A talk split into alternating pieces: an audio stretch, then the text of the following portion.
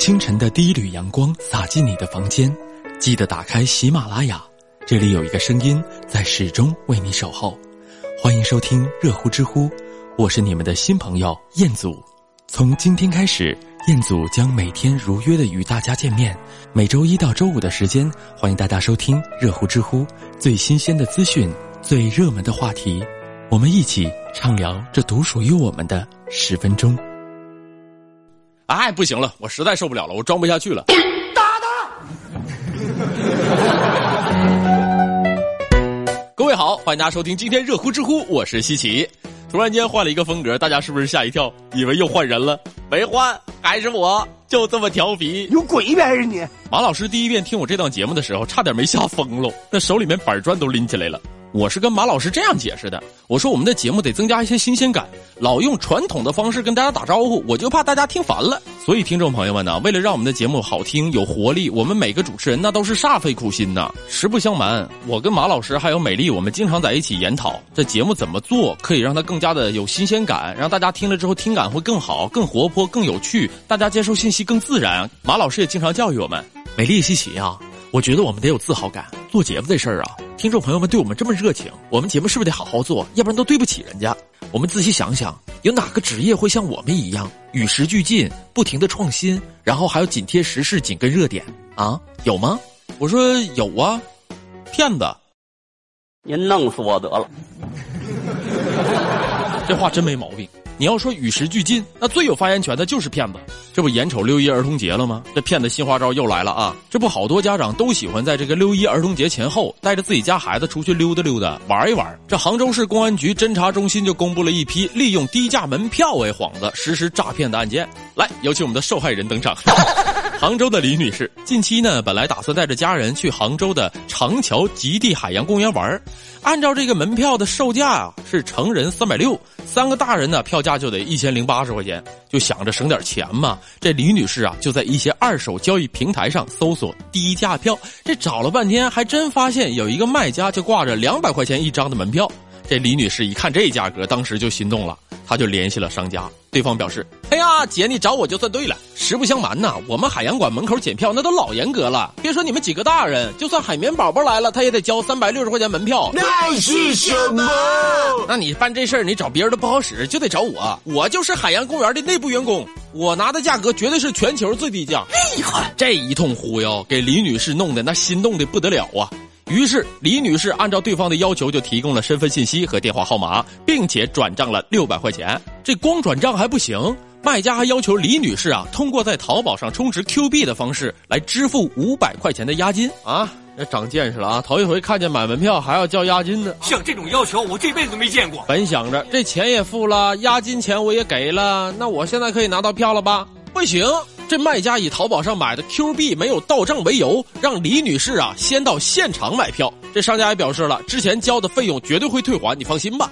此后啊，在跟李女士沟通的过程当中，这一来一回，李女士又向卖家转了约八百八十块钱，累计已经到了一千九百八十块钱。当天下午就有人来通过电话联系李女士了，说可以退钱了，并且添加了李女士的 QQ 之后，向她发送了正在退款的截图。这下李女士高兴了。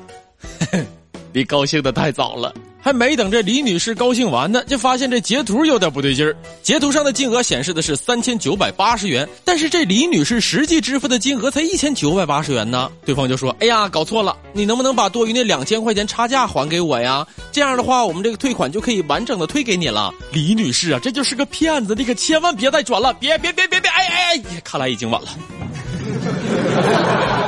这李女士啊，果然听了人家的话。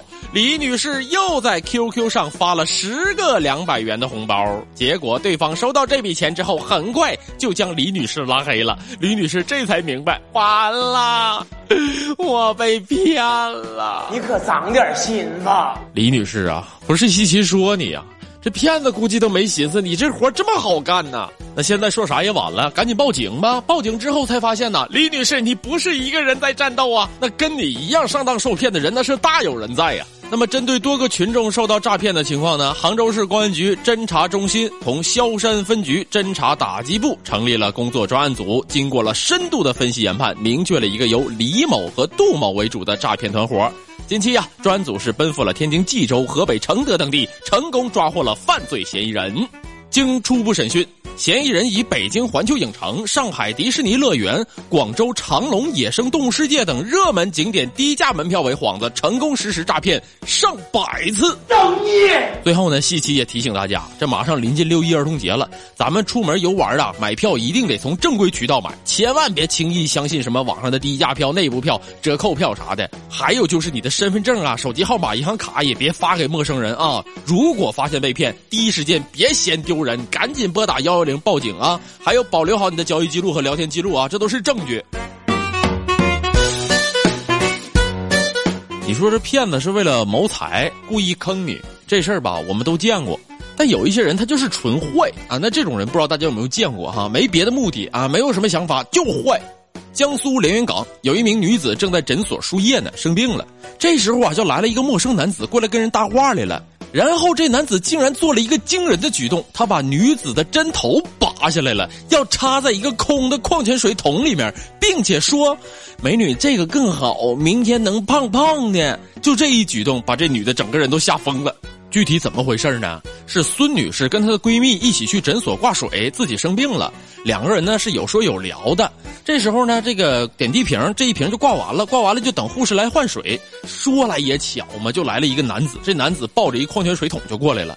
孙女士一看这架势，这是诊所大酬宾，这一瓶子给我打下去，我不嘎了吗？这孙女士就紧张起来了，连忙问：“你谁呀？你干啥呀你啊？”这男的呢，就在这有一搭没一搭的搭话，就说了：“啊，挂这个好，挂这个能消水肿，第二天起来人都胖胖的呀。”懵了吧？脑瓜子是不是嗡嗡的？那一边说话一边就把这针管给拔下来了，然后就插进了矿泉水桶里面。这孙女士当时就懵了：“ 你来真的呀？” 这孙女士一看这种情况，当时就跟她闺蜜说了：“你还瞅啥呀？”他呀，再不弄他我死了！叫人啊！于是这闺蜜就把护士叫来了现场。护士到来之后啊，这男子竟然还不愿意离开呢。最后是孙女士的闺蜜给他一顿臭骂呀，这男子才离开。